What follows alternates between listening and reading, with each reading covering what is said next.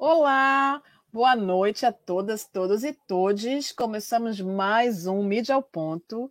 Hoje, dia 14 de junho, 19 horas, essa nossa terça-feira, no nosso canal Farofa Crítica, não é mesmo? Gente, eu queria muito trazer uma pauta nova, mas como a gente teve a semana inteira essa, essa questão dos meninos que foram. Uh, não pode dizer que foram assassinados ainda, né? Porque afinal de contas, mas é disso que se trata. A gente ainda está falando do indigenista Bruno Araújo Pereira e do jornalista Don Phillips, o jornalista inglês Don Phillips, e alguns incômodos que me, me, me passaram durante essa semana em relação à cobertura dessa atividade, dessa, desse fato, né? Pode colocar para mim, por favor, a, a imagem, Gui, por favor? Sim, é super importante que a gente continue se, se perguntando onde estão, né? Onde estão Bruno e, e Dom Philip, porque são duas pessoas importantes que fizeram coisas importantes. Um indigenista que estava protegendo a natureza e o outro que estava no seu ofício de jornalista.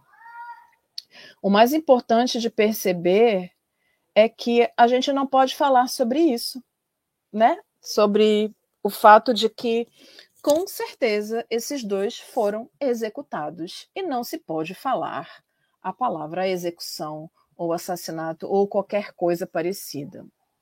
Então, eu quero comentar sobre a manhã de ontem, como aconteceu a manhã de ontem, no sentido de que é, na Globo News de manhã, nós tivemos a notícia, para quem tem acesso à Globo News, tiveram a notícia de que um, haviam encontrado o corpo dos dois, tanto do Dom Philip como do Bruno, quanto do Bruno.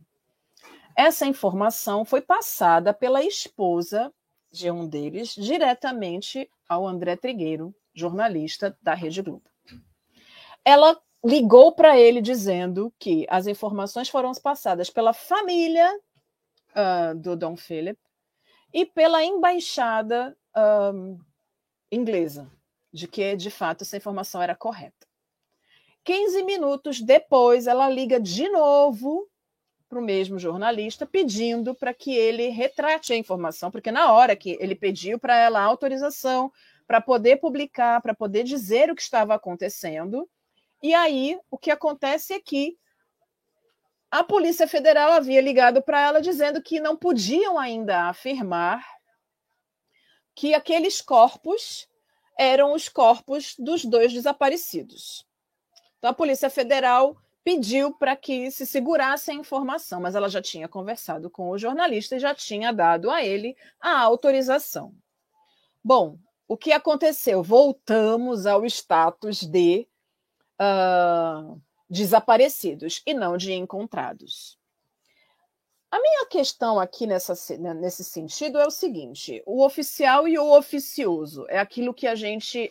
Um, que foi o que eu coloquei no título desse, dessa chamada desse programa de hoje.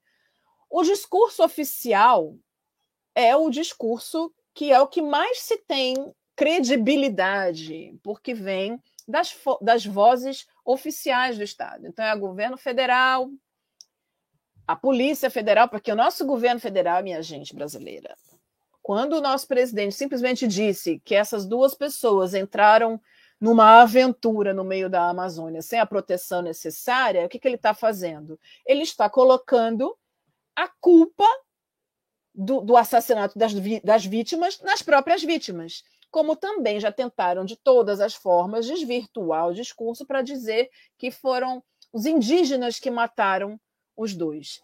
E aí a gente que conhece já o jogo de palavras que essas pessoas fazem, a gente precisa ficar muito atenta, porque o discurso faz a gente pensar certas coisas. Mas quando aconteceu essa situação de que o jornalista, com muita credibilidade, uh, passa essa informação nas suas redes sociais, dizendo encontraram os corpos, são os corpos, é porque essa esposa tinha de fontes também fidedignas a informação de que aqueles corpos eram de fato os corpos. Porque, no mínimo, as pessoas que passaram essas informações para elas estavam envolvidas nessa busca. Existem 12 indígenas envolvidos na busca de, de Dom e de Bruno. Então, essas pessoas são, já eram próximas a eles. Então, era muito provável que sim, esses corpos tinham sido reconhecidos. Mas a Polícia Federal, por algum motivo que a gente ainda não conseguiu entender, insiste em dizer que esses corpos estão sendo um, verificados, que estão sendo feitos testes, que estão sendo feitos uma série de investigações para confirmar uh, que esses corpos são de fato de Dom e de Bruno. Eu queria muito que esses corpos não fossem deles, queria muito acreditar que eles estão vivos, mas, sinceramente, depois de nove dias de buscas dentro da, da floresta amazônica e ainda não terem encontrado esses dois que estavam tão próximos das aldeias indígenas e tão próximos das pessoas ali, a gente não ter notícia ainda deles vivos me faz crer, infelizmente, que eles já não estão mais entre nós. Mas o que mais me incomoda é essa, é essa questão do discurso oficial e o oficioso. Porque me parece, nesse caso específico, que aquele que poderia ser o oficioso, ou seja, o, o, os indígenas que disseram que encontraram os corpos, a família do Dom Philip, a embaixada, que é um espaço oficial do governo britânico, acaba sendo desqualificada por um discurso que aí sim é oficioso, apesar de ser de um órgão oficial brasileiro. Coloco muito em questão, nesse momento, nessa nossa conjuntura política atual, o papel da Polícia Federal no sentido de fazer proteger aqueles que são, de fato, os culpados porque nem Bruno nem Dom Phillips estavam numa aventura desajustada ou numa aventura sem nenhum tipo de segurança. Eles sabiam exatamente o que eles estavam fazendo. Bruno já fazia isso durante muito tempo, essa era a profissão dele. Inclusive, ele se afastou da FUNAI para poder conseguir continuar fazendo aquilo que ele mais tinha vontade de fazer, que era proteger os povos que não queriam contato e aqueles que estavam recentemente fazendo contato com, com a sociedade fora da aldeia. Então, é, é muito importante que a gente pare para pensar nessa questão das construções discursivas, porque a gente conseguiu ver que o governo federal está tentando culpabilizar tanto Bruno quanto Dom Felipe pela própria morte. O governo está tentando fazer com que a gente imagine pense e acredite que foram os indígenas que mataram esses homens e também agora estão colocando uh, em dúvida se eles de fato estão vivos ou mortos, apesar de terem avisado a esposa de um deles de que eles tinham sido, que os corpos tinham sido encontrados. Todos os indícios apontam para um extermínio, que não é uma novidade para quem está lidando com a questão ambiental no Brasil. Pode, por favor, colocar a próxima imagem, Gui? E aí, eu quero mostrar aqui o um menino que deu repercussão mundial, mas já foi esquecida, obviamente, né? Que foi o caso do Paulo Paulino Guajajara, que era um líder indígena de 26 anos, que em 2019 foi assassinado por ser um guardião da floresta ser indígena, ser negro neste país é naturalmente um crime para as pessoas que estão no comando desse país.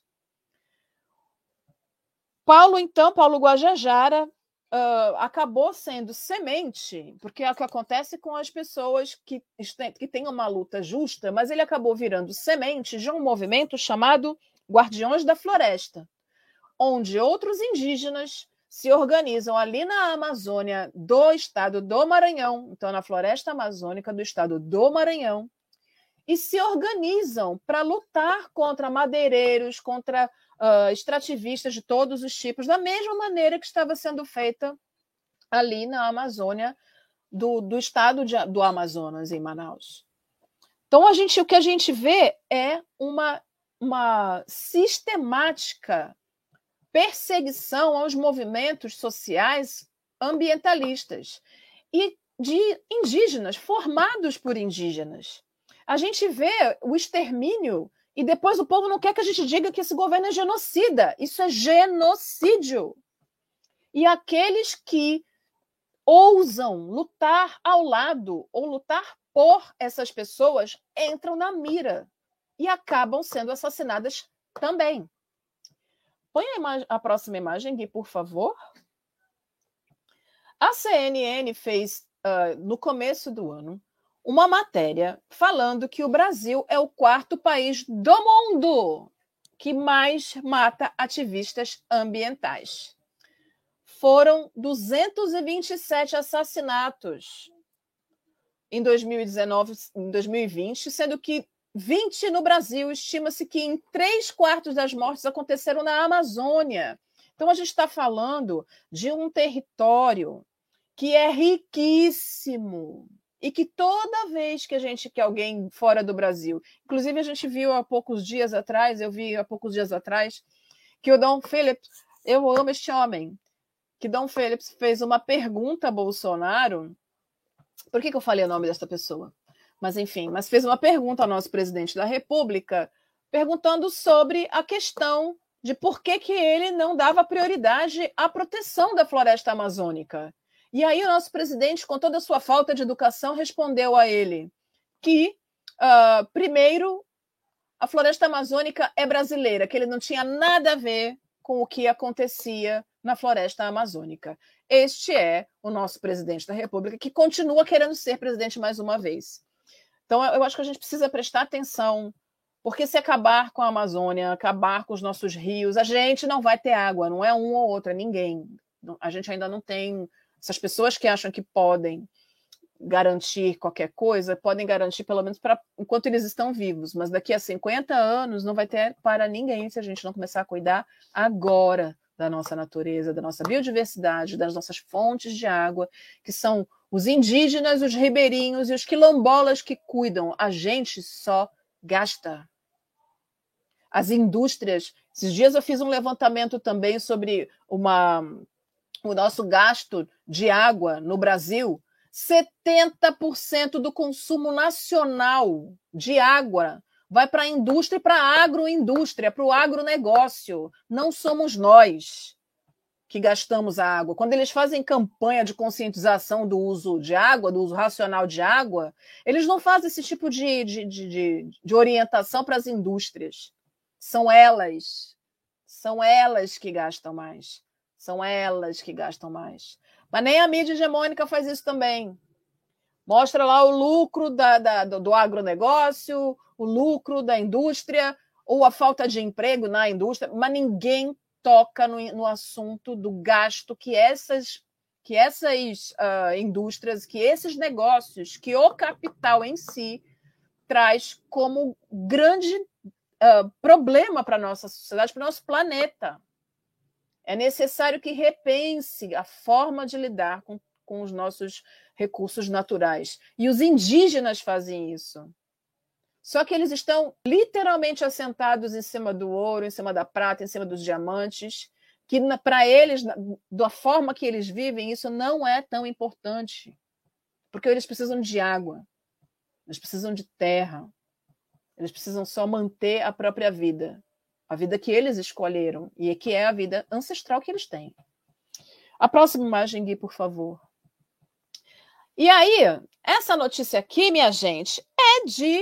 É pouquinho antes, inclusive.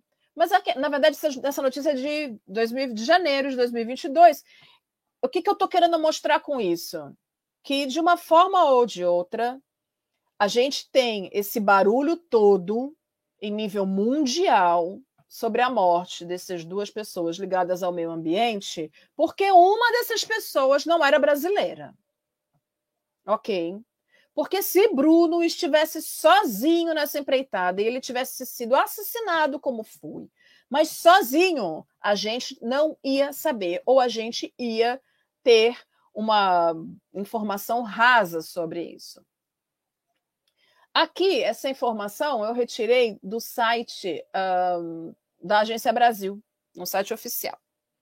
E aí, o que estão dizendo, então? É que a família de ambientalistas foi assassinada no Pará.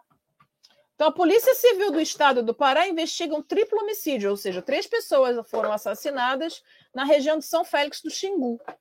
O crime teria ocorrido no último domingo, dia 9 de janeiro, uh, e as vítimas, uma família de ambientalistas, desenvolviam projetos de proteção a animais como tartarugas e jabutis. A gente sabe que existe um mercado uh, de pessoas que vendem animais silvestres. Então, provavelmente, essa família protegia os animais desse tipo de predador.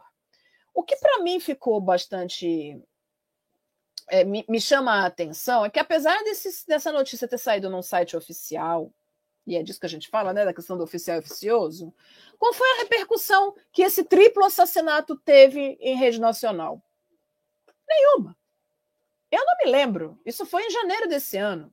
Eu não me lembro. A gente vai lembrar deste caso específico, tá? De, de, de Bruno e de Dom Phillips, por muito tempo. Porque é isso, quando, quando a gente tem uma, uma, um caminho que é internacional, que sai da fronteira do Brasil, aí a gente consegue ver alguma movimentação.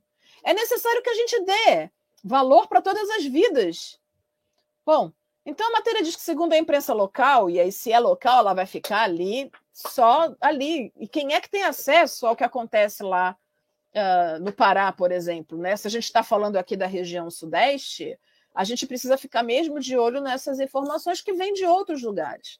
Então, segundo a imprensa local, as vítimas são um homem conhecido como Zé do Lago, sua esposa Márcia, vejam bem, Zé do Lago, sua esposa Márcia e a filha do casal, Joene.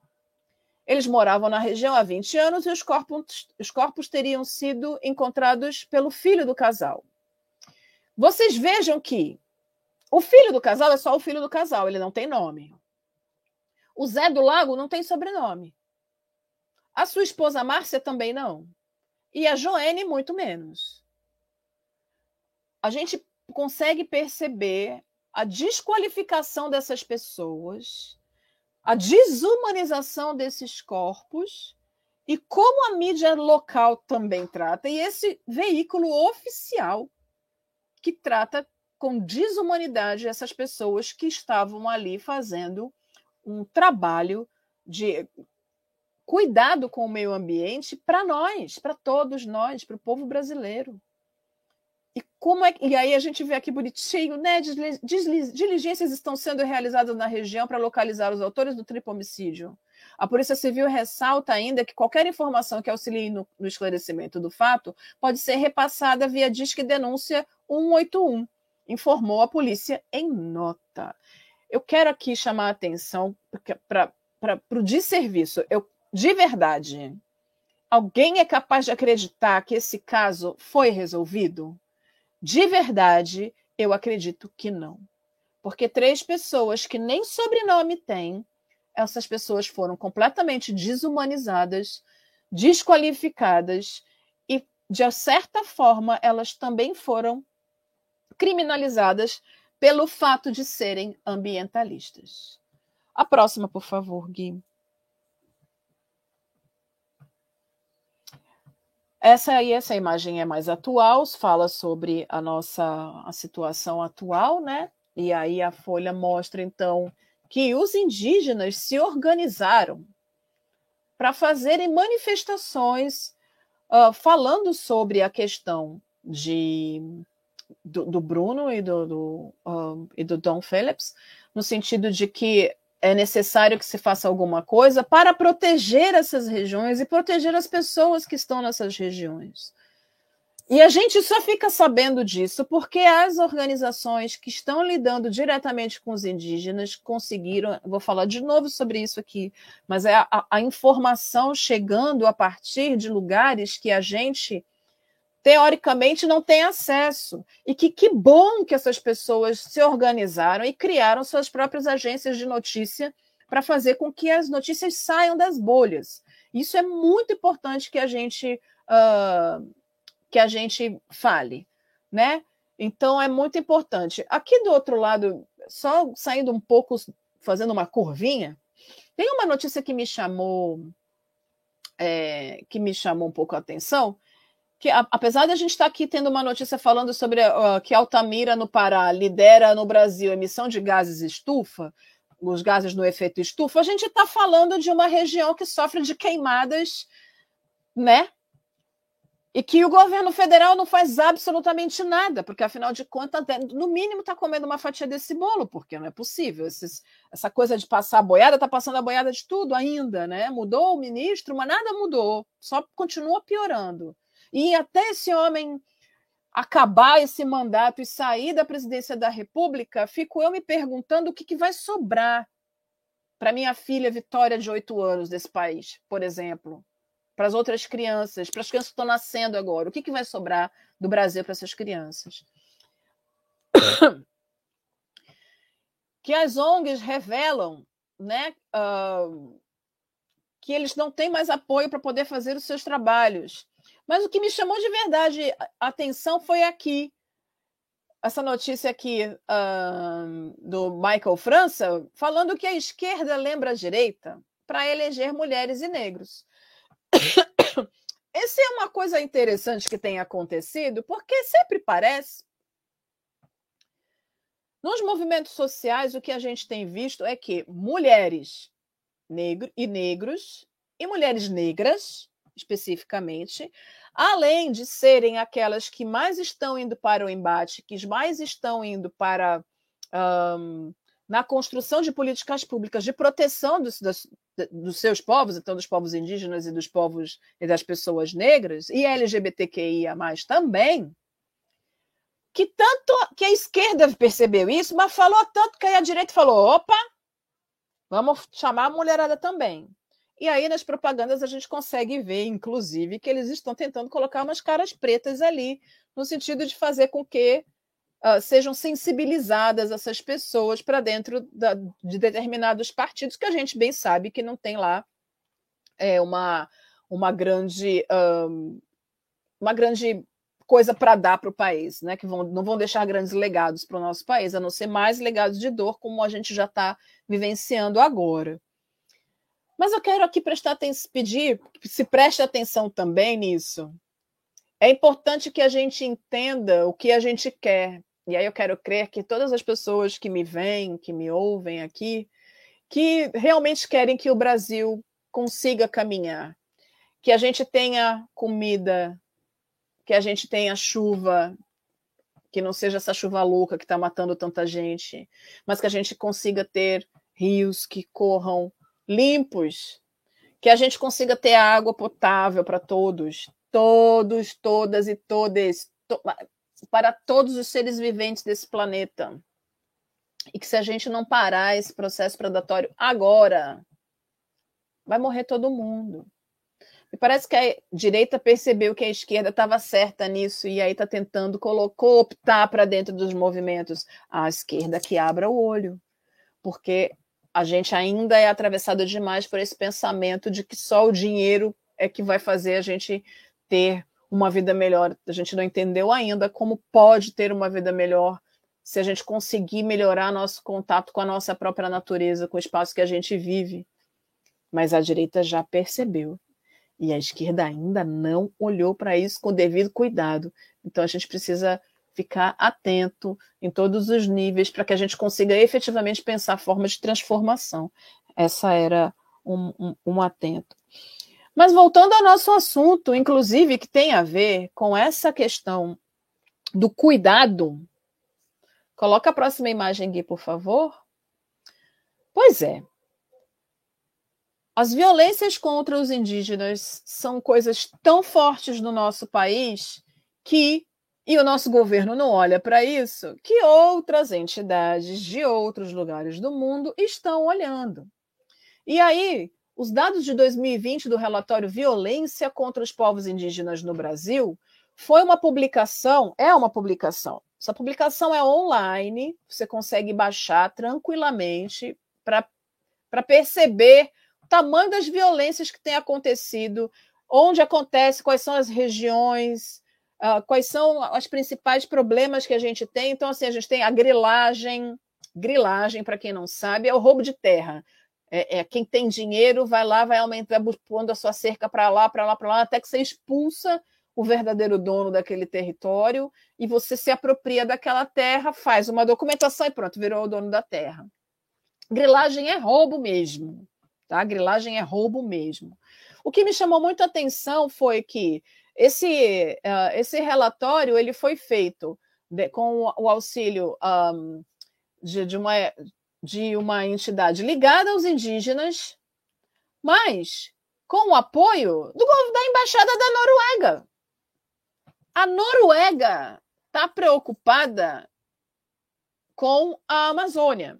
A Noruega, a gente bem sabe que isso não é uma coisa fofa, que não, não é uma coisa um, porque eles são lindos e maravilhosos e têm realmente os olhos azuis, mas no fato de que eles entendem a importância de se proteger os povos indígenas e a Amazônia, coisa que a gente não conseguiu fazer o nosso presidente entender. Mas olha, eu vou falar uma coisa para vocês também.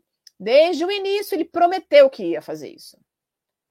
Quem acha que se enganou, não prestou atenção no que ele disse. Ele disse desde o início que ele faria absolutamente tudo o que ele está fazendo. Que ele não titularia mais terra quilombola e que ele não aumentaria as reservas indígenas, que ele não daria titulação para absolutamente ninguém e que o que ele pudesse fazer para conseguir fazer extra, a extração do que ele precisa dentro da Amazônia, ele faria. Então, assim, ele não mentiu para ninguém. Ele não mentiu. Ele sempre deixou muito nítido o que ele ia fazer. E ele está cumprindo todas as promessas que ele fez para a galera do agronegócio, para a galera da agroindústria, para a galera do madeireiro, para a galera que, que faz essa exploração e que destrói tudo que a gente tem. Ele está só cumprindo as próprias promessas. Meus amores, Guia, você sabe que eu não sei se a gente tem mais alguma apresentação, porque agora eu sou uma pessoa que fala, fala, fala pelos cotovelos. De qualquer maneira, eu quero aqui mudar um pouco a minha forma de fazer a minha dica de leitura. A minha dica de leitura hoje é sobre um estilo de escrita e não e não um livro específico, porque o que eu vou falar para vocês que eu li nesses últimos dias não é uma coisa que está publicada. Eu sou pesquisadora e dentro e a, da minha uh, uma pesquisa anterior a que eu estava fazendo me ligava aos processos de censura prévia de peças ligadas ao Teatro Experimental do Negro, que foi idealizado por Abdias do Nascimento. Numa provocação, é, eu fui convidada a fazer parte de uma entrevista para uma matéria do jornal da USP para falar do, do Milton Gonçalves, e, por muita coincidência, não por coincidência, Milton Gonçalves foi uh, uma pessoa que tinha mesmo um olhar muito à frente e ele escreveu uma peça chamada A Sucata, acho que não vai dar para vocês verem. E essa peça foi apresentada uh, foi apresentada à censura prévia do Estado de São Paulo em 1961 foi apresentada por, pelo então tesoureiro do Teatro Experimental do Negro em São Paulo, senhor Dirceu Domingues. No dia. Deixa eu ver aqui. No dia 4 de agosto de 1961. Essa peça do Milton Gonçalves fala de uma família muito pobre, mas que tem um dos seus filhos que estuda, e esse filho começa a colocar colocar em xeque a postura da família de aceitação de certas coisas, né?